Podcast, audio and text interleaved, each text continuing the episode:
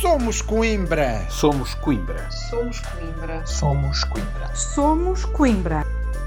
O boletim informativo do movimento que quer realmente desenvolver Coimbra. Olá, este é o podcast do Somos Coimbra. Esta semana começamos com um tema que tem andado na boca dos conibricenses.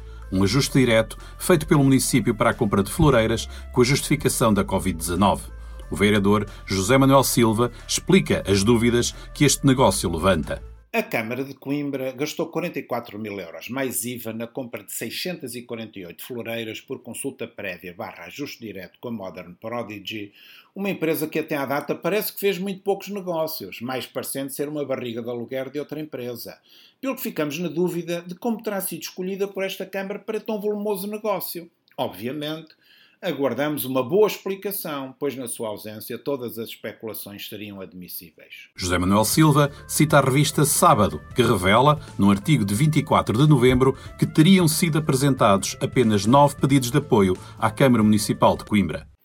Segundo a revista Sábado, que cita uma alegada fonte oficial da autarquia, a aquisição prevê a instalação de divisórias, algumas com floreiras, que serão distribuídas gratuitamente pelos exploradores da restauração do Conselho de Coimbra para colocação nas esplanadas, tornando estes espaços mais atrativos e seguros.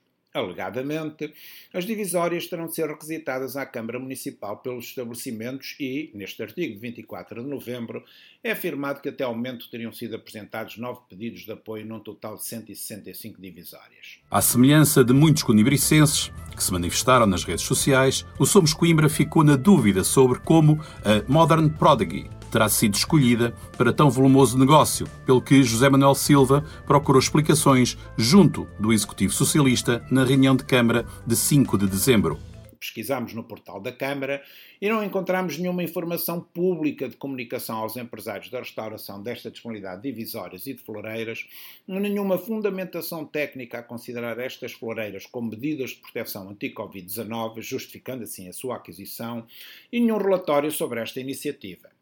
Assim, pretendemos perguntar ao Sr. Presidente porque é que tal compra não foi divulgada no portal da Câmara, porque foi feita esta consulta prévia barra ajuste direto com a Modern Prodigy, onde foi publicitada a informação de que os empresários da restauração se podiam candidatar a este apoio, se no fim da pandemia têm de devolver as divisórias e as floreiras, e quantas divisórias e floreiras já foram distribuídas e a que entidades, e já agora, e se houver mais pedidos do que disponibilidades, o que é que será feito nessa circunstância.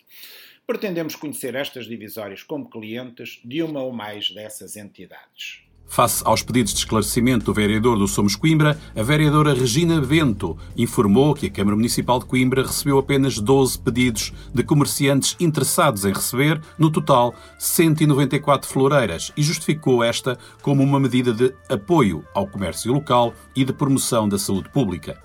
Regina Bento esclareceu ainda que os estabelecimentos tinham sido informados da necessidade de requisitar as floreiras divisórias.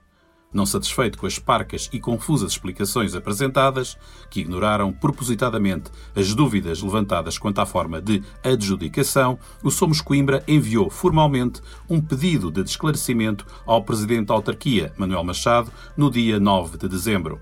Lamentavelmente, e como tem sido habitual, até à data, o Somos Coimbra não recebeu qualquer resposta, mesmo tendo insistido novamente no dia 17 de dezembro. E das floreiras seguimos diretamente para a Biblioteca Municipal. Na reunião de Câmara do passado dia 9 de dezembro, o vereador José Manuel Silva chamou a atenção para o facto de continuar a ser impossível o acesso pela internet ao catálogo da Biblioteca Municipal de Coimbra problema que é assinalado há anos e que causa óbvias dificuldades em tempo de Covid-19. O Somos Coimbra saúda que, entretanto, tenha sido finalmente disponibilizado este acesso. A informação disponibilizada ainda é muito escassa, mas é sem dúvida um progresso relevante, mesmo que tardio. Dos livros passamos para as árvores. A eleição Árvore Europeia do Ano surgiu em 2011 e foi inspirada no popular concurso da República Checa, Árvore do Ano. Desde então, o número de países envolvidos no concurso europeu cresceu de 5 para 16. Neste âmbito, o Somos Coimbra propôs, na última reunião de Câmara, que a Câmara Municipal de Coimbra, em colaboração com as instituições académicas, promova a elaboração de uma carta dos gigantes verdes históricos do Conselho, no sentido de procurarmos candidatar uma árvore de Coimbra a Árvore do Ano 2022. O Somos Coimbra fez já duas sugestões: a figueira estranguladora do Jardim Botânico e a icónica árvore da borracha da Quinta das Lágrimas. Além disso, à semelhança do município de Lousada, o Somos Coimbra propôs ainda que a Câmara Municipal de Coimbra desenvolva uma política de aposta no município na educação ambiental e na conservação da natureza.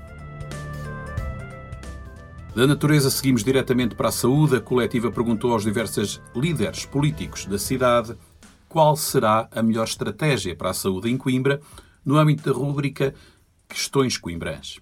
José Manuel Silva, líder do Somos Coimbra, respondeu em nome do movimento. Segundo o vereador, importa potencializar o saber de Coimbra apoiando um cluster na investigação farmacológica e biotecnológica. Dedicar toda a Quinta dos Vales à saúde nas suas múltiplas polivalências e ao seguimento integrado do doente crónico, entre outros. Antes de terminar, ainda há tempo para destacar mais uma atividade do Somos Coimbra.